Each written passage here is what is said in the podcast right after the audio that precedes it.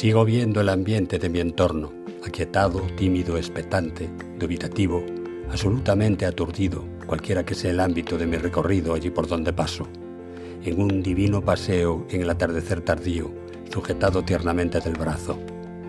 Me veo reflejado como en un espejo que me lleva a mi juventud cuando veía a un vejete cogido y llevado así por una bella dama percibiendo esa figura ahora en mí.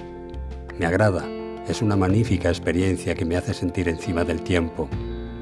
Agradezco al universo el privilegio porque este ahora es siempre. Percibo como entonces cierta gente en tensión, por una parte resistente al cambio, como siempre en su habitual no a todo, aunque después, sin vergüenza, se apunten los primeros a sus réditos.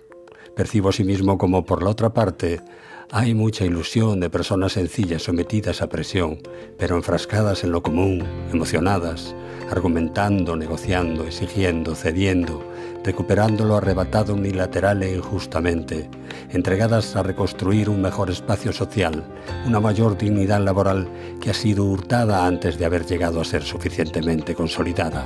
Aún en su incipiente despertar, antes incluso de haber dado una cobertura mínima a una mayoría de la gente que luchó solidariamente por el colectivo bienestar de los y las trabajadoras, todas, ya quienes lo son por cuenta propia o ajena.